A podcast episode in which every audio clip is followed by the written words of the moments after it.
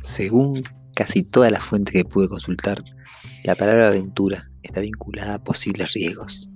Al poner la definición de aventura en Google, lo primero que aparece es suceso extraño o poco frecuente que vive o presencia una persona, especialmente el que es emocionante, peligroso o entraña algún riesgo. La vida en el campo es, sin duda, un suceso extraño, poco frecuente, emocionante, peligroso y con varios riesgos, algunos más psicológicos y otros bien terrenales.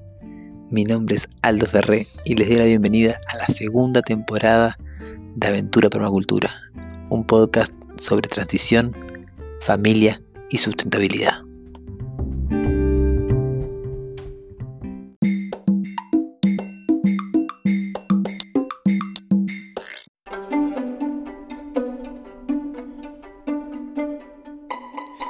Pero muy buenas a todos, a todas, queridas, queridos valientes que andan por ahí, que siguen después de 63 episodios, hoy sí es el episodio 63, que siguen acá pujando para tener una vida más sustentable, para poder ahí hacer los cambios en su vida, los cambios que necesitan, los cambios que quieren, los cambios que eligen y poder llevar el estilo de vida que sueñan.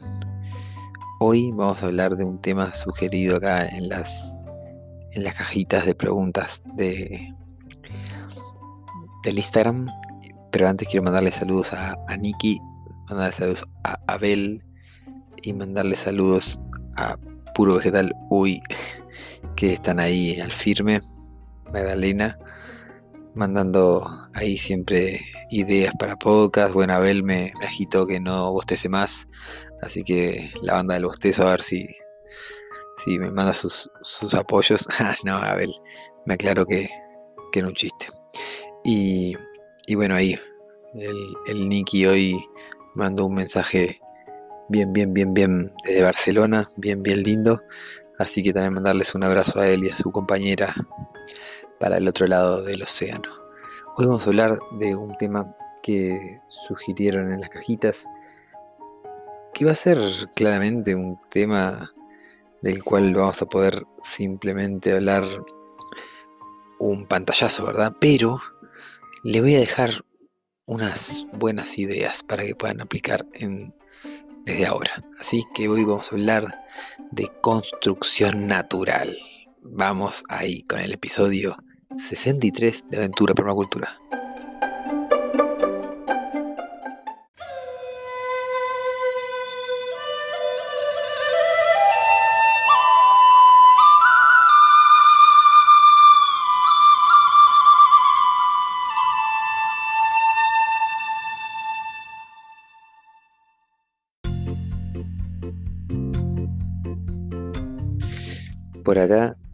Entonces, un día especial también, la verdad fue un día bien intenso y se está haciendo como podcast nocturno, día intenso.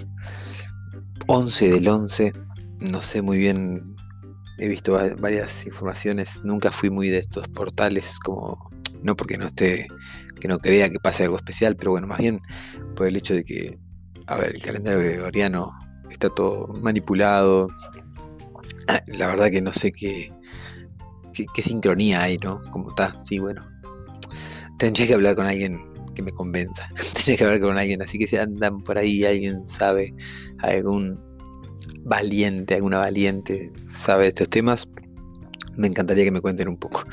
Así que recuerden que tienen en Anchor, tienen un botoncito. Quienes estén escuchando en Spotify no lo van a tener, pero pueden ir a Anchor, que es la plataforma en donde yo tengo alojado este, este podcast y dejarme ahí un mensaje de voz o bueno, por, por Instagram. Puede ser en Instagram Aldo Ferrevío y ahí me, me mandan un mensaje de voz, un mensaje de texto contándome un poco el tema de los portales y de esto del 11 del 11.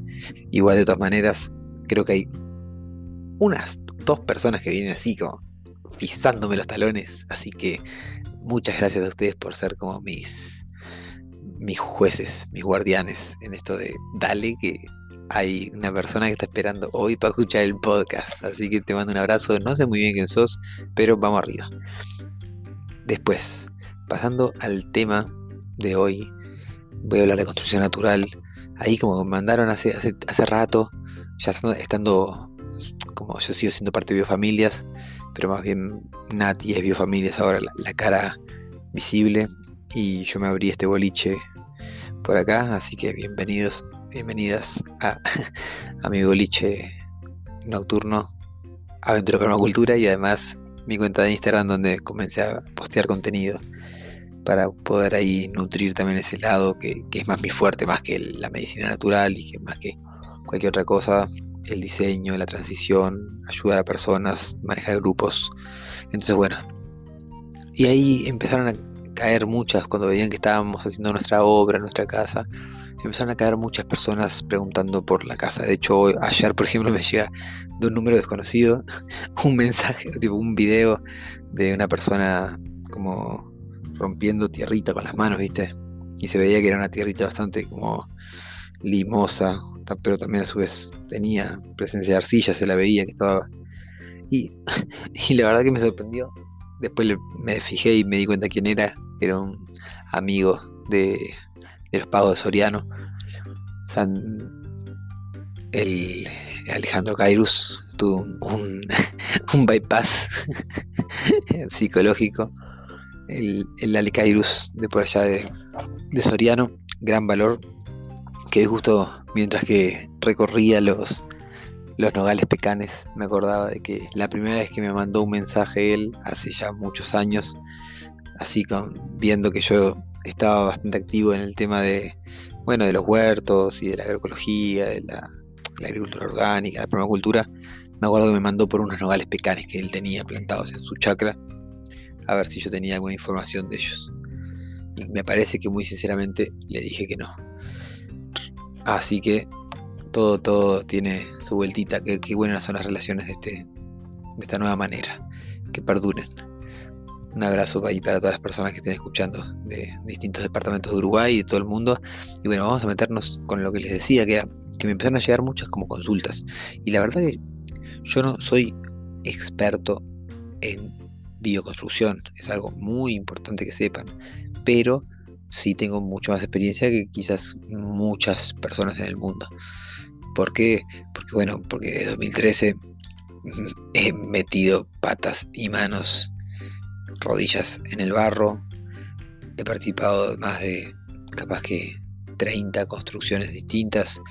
Eh, participaciones muy puntuales, participaciones muy eh, como la palabra sería capaz que foránea, en el sentido de, de un extranjero, ¿no? De un, de un de llegar justo a un lugar como voluntario y que haya que trabajar. Yo los primeros dos años de este, de este camino en la sustentabilidad me las dediqué a voluntariar por distintos lugares de Sudamérica.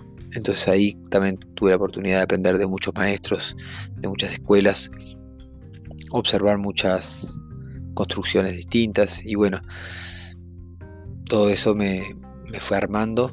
Tengo una, capacidad, me parece como bien interesante de, poder aprender.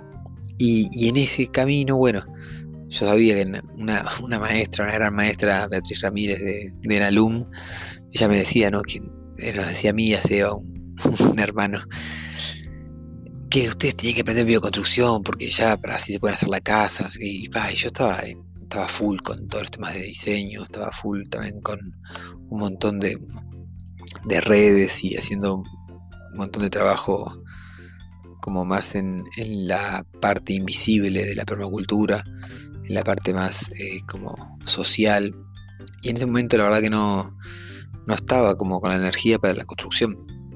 Cuestión que pasaron los años y seguí la verdad que como participando, ayudando en jornadas, ayudando si, si, pasaba por ahí. Bueno, en, una casa, en la casa del árbol, nuestra casa de Shangri-La, hicimos un pequeño, una pequeña intervención en barro y tuvimos también algunos hornos, rockets, bueno, en los cursos de diseño de permacultura, en todos los cursos siempre estábamos trabajando con eso, o sea que, y siempre estaba muy cercano a, así colegas que se dedican al 100% y muchos amigos que se dedican al 100% a, a ese nicho, ¿verdad? A, ese, a, a ese rubro. Entonces, ¿qué eso no, eh, si bien no me considero, no me pondría el hashtag bioconstructor, pero eh, domino. Y en ese domino fue que, bueno, me, tiré y me animé a, hacer la obra en nuestra casa. Y a raíz de, la obra en nuestra casa fue que empezaron a llegar muchos mensajes preguntando cosas, ¿no? Así que un poco voy a, voy a, traer como una cosa muy introductoria que me encantaría que si alguien tiene preguntas muy puntuales, se viene, se viene, se viene.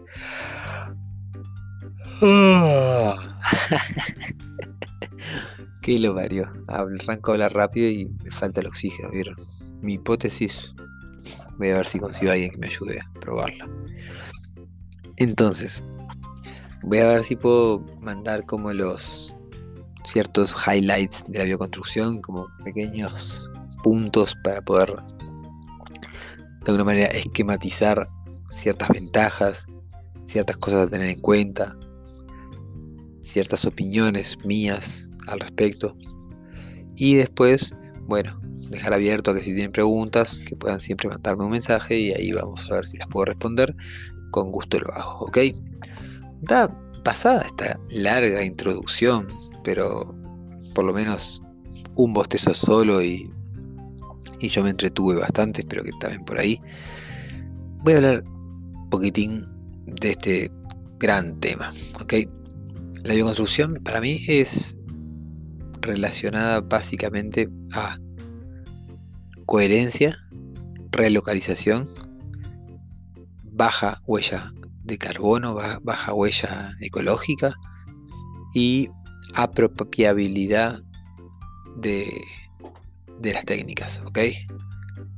Dentro de la esa palabra que no creo que la inventé, apropiabilidad de las, de las técnicas, también viene así como la simpleza, lo, lo alcanzable, ¿verdad? Lo, a escala humana, podría decirse. Y bueno, como el rescate cultural, ¿verdad? Que en eso me parece que está la coherencia, como que la coherencia sobrepasa al rescate cultural, porque en realidad ya vamos a ver de esto, pero podemos empezar por ahí, porque la coherencia fue el primero que dije la coherencia, a ver, eh, históricamente nosotros necesitamos casas, ¿ok? Sobre todo en, estos, en estas latitudes en las que estamos, en las cuales eh, gran parte del año hace frío, ¿ok? Entonces necesitamos cuevas, necesitamos nidos. Y, esas cuevas, esos nidos antes eran buscados en la naturaleza. Uh, se vino el segundo muy rápido, no pasaron dos minutos entre el segundo y el primero. Me parece que esto se viene fuerte. Cualquier cosa corto y veo con vaso de agua, ¿eh? Pero bueno, sigamos. Ahí, hablando de coherencia, cuando el ser humano antes ¿no? buscaba una cueva o buscaba en la naturaleza objetos para construirse un nido, en definitiva era eso, buscaba en la naturaleza objetos para construirse un nido. Entonces, claramente no tenía hierro, no tenía cemento, hormigón armado, no tenía materiales de polímeros, plásticos, sintéticos, placas, etc. Podía contar con madera, tierra, arcilla, barro, paja, juncos, hojas de palmera, eh, pedazos de corteza, lianas de, árboles y con el pasar del tiempo fue desarrollando ciertas tecnologías que les permitían, bueno, obtener ciertas materias más procesadas. Por ejemplo, en vez de poner un tronco cortado así como redondo y pan, capaz que tiene una sierra para poder aserrarlo un poco mejor y para poder tener muñones más firmes y hacer encastres y hacer eh, perforaciones para poder meter tarugos y poder unir distintas maderas sin la necesidad de clavos, ¿verdad? Como si solamente uniendo las maderas y calzándolas y trabándolas entre sí, usando el ingenio sobre todo. Y de ahí, bueno, eh, esta coherencia, ¿no? Viene, me parece, de la mano como de la, de la baja huella de carbono. Nosotros con la construcción natural podemos, o sea, con la, coherencia a, a, donde quería ir, a que me parece que como seres humanos lo más coherente es poder buscarnos la, la materia prima para nuestro hogar en el entorno donde está construido nuestro hogar. Y otra cosa bien importante es que hay en la permacultura hay un principio llama ubicación relativa. Y algo bien importante con esto es que cada lugar culturalmente tiene distintas técnicas, tiene distintas eh, maneras, ¿ok? En lugares, por ejemplo, donde el bambú es muy abundante y em, además, adicionalmente, eh, la temperatura es una temperatura no tan templada y fría como acá, sino que más bien es una temperatura cálida, como hacia la tropical, las construcciones pueden ser perfectamente livianas y con paredes y estructuras de bambú y el bambú es eh, lo más usado. Ahora, en lugares donde el bambú no se da, querer hacer una, y además tenés temperaturas súper frías, querer hacer una casa de bambú, donde tendrías que tener, traerte tu bambú desde otro país quizás, o hacer un montón de esfuerzo para que crezca en tu país, sería, no, yo no considero eso como una cosa coherente, ¿se entiende? Entonces, bueno, por ahí avanzamos. Lo mismo que si, bueno, querer, he visto muchas casas de barro en la playa. Y bueno, a ver, ahí podríamos analizar cuánto viaja esa arcilla, ¿verdad? Para llegar a ese lugar. Y que capaz que comparado a cuánto viajaría un cemento, una bolsa de cemento, capaz que mucho menos lo que viaja la arcilla que la bolsa de cemento, sin duda y, la, y el post bolsa de cemento es mucho peor seguro que el post extracción de arcilla. Entonces, bueno, tampoco es una cuestión de asesinar a las personas que se hacen en la casa de barro en la playa con un camión de arcilla comprada. Pero, a su vez, eh, la invitación es, bueno, a, observar, ¿verdad? A observar cuáles son los recursos que hay en el, en el territorio cercano y, y no caer en, en la primera en el primer teléfono que te pasan con un camión de arcilla, sino poder, bueno, a ver, voy a intentar que esta arcilla venga de lo más, de lo más cerca posible. Sea, capaz que bueno, que no es, no es el camión de arcilla de la cantera, sino que es el veterano de al lado que, que tiene un campo y que capaz que le sirve un win-win-win, en el cual yo, bueno, el, último win, ¿no? De, de, cuidar la tierra, ¿no? De que la tierra gane, está porque yo estoy eligiendo hacer una bioconstrucción, una casa con materiales renovables en vez de una casa con un montón de materiales que se van a, degradar y van a terminar contaminando el, planeta, el agua, la tierra. Entonces ahí tenés como segundo la huella de carbono, la huella ecológica, poder buscar esos materiales, ese, win-win que también ayude al vecino y que capaz que el vecino está necesitando hacer un pequeño tajamar o algo así, bueno, vos puedes pagar la máquina y, que el vecino ponga la tierra y vos te llevas la tierra que podés para tu obra y el vecino se queda con el tajamar. Entonces vos ganás, gana el vecino y gana el planeta Tierra porque estás eligiendo el barro en vez de el cemento. Entonces bueno, ahí seguimos avanzando un poquito en esto de la huella de carbono. Lo mismo con las maderas, intentar poder conseguir maderas que sean cultivadas localmente, eh, que sean maderas buenas, que vayan a durar tiempo, ¿verdad? No, no, no te recomiendo nunca usar adentro de la casa eh, todo lo que es adentro de la casa a la vista, ¿verdad? Pinos SA, los tratamientos, esos son bastante malos para la salud y bueno, creo que hay alternativas, no tienen por qué caer en esa, inclusive así como algo muy en precio que se está usando mucho acá en esta zona es el Eucaliptus grandis, que es un tipo de eucaliptus que, que no es el Eucaliptus colorado, que es un eucaliptus que fue el que usamos nosotros para hacer la construcción acá, que más o menos lo, lo compramos a unos 60 kilómetros de acá, 70. Pero este otro grandis es un eucalipto más blando, pero no es tan no es tan blando como el pino y no es tan como blanco, eh, tierno, no sé qué es el pino, pero no es tan flexible quizás, es más duro. Y bueno, tiene una terminación también como menos, eh, menos eh, disponible para que los bichos, me atacó el bicho del, eh, menos disponible para que los bichos entren ahí y, se lo coman, básicamente. Y bueno, después seguíamos con, el tema de la de la de, las técnicas, ¿verdad? Entonces, bueno, tenemos la, la coherencia, tenemos la la coherencia. En segundo lugar tenemos la parte de la huella de carbono. En tercer lugar tenemos la apropiabilidad de las técnicas. Y esto tiene sobre todo que ver con, bueno, con que todas las personas deberían poder hacerse una casa.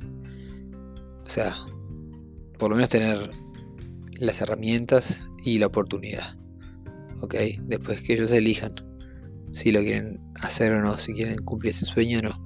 Para mí hacer mi casa, para mí hacer la casa para mi familia, fue una experiencia, sinceramente, de mucho crecimiento. Y, haber dirigido esta obra, haber, hecho el diseño y poder eh, llevarlo a cabo, dirigir equipos varios y poder como cosechar todo eso fue un gran crecimiento. Entonces, para mí cualquier persona tendría que poder hacer eso más allá de la, de la escala, más allá de la situación, más allá del, lugar, del contexto. ¿Ok? Porque, como les decía al principio, la coherencia, ¿no? En la naturaleza hay madera, hay barro, hay paja, hay piedras. Bueno, hay que estar, hay que elegirlo. ¿Ok? No hay excusas. La excusa está bien, es un lugar donde yo me quiero quedar parado ahí. Y está bien, eh, te, reconozco y, y te valoro igual si elegís eso pero también puedes elegir dar los pasos que tenés que dar para llegar a ese lugar que quieres llegar. ¿Ok? Bueno, entonces la probabilidad de las técnicas básicamente es que en la bioconstrucción, eh, vos estando yendo a jornadas o yendo a, capacitaciones, a cursos o participando, ayudando a algún vecino, lo que sea, vos podés eh, aprender muy rápido de algunas técnicas. Y bueno, después, como todo en la vida, la práctica, hacia el maestro. La práctica lleva a la perfección, pero, pero mientras tanto, practicar es una buena manera de, ir entrando en forma y también de ir avanzando, ¿verdad? Porque esto de entrar en forma se necesita estar en buena forma para construir en barro porque te, insume un montón de energía física.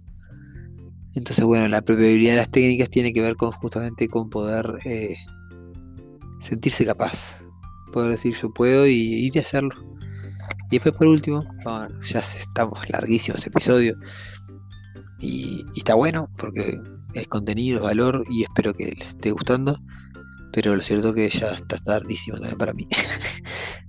por último, el, la última cosita que tenía era este tema que me encantaría traerlo también a, a conversación, ¿verdad?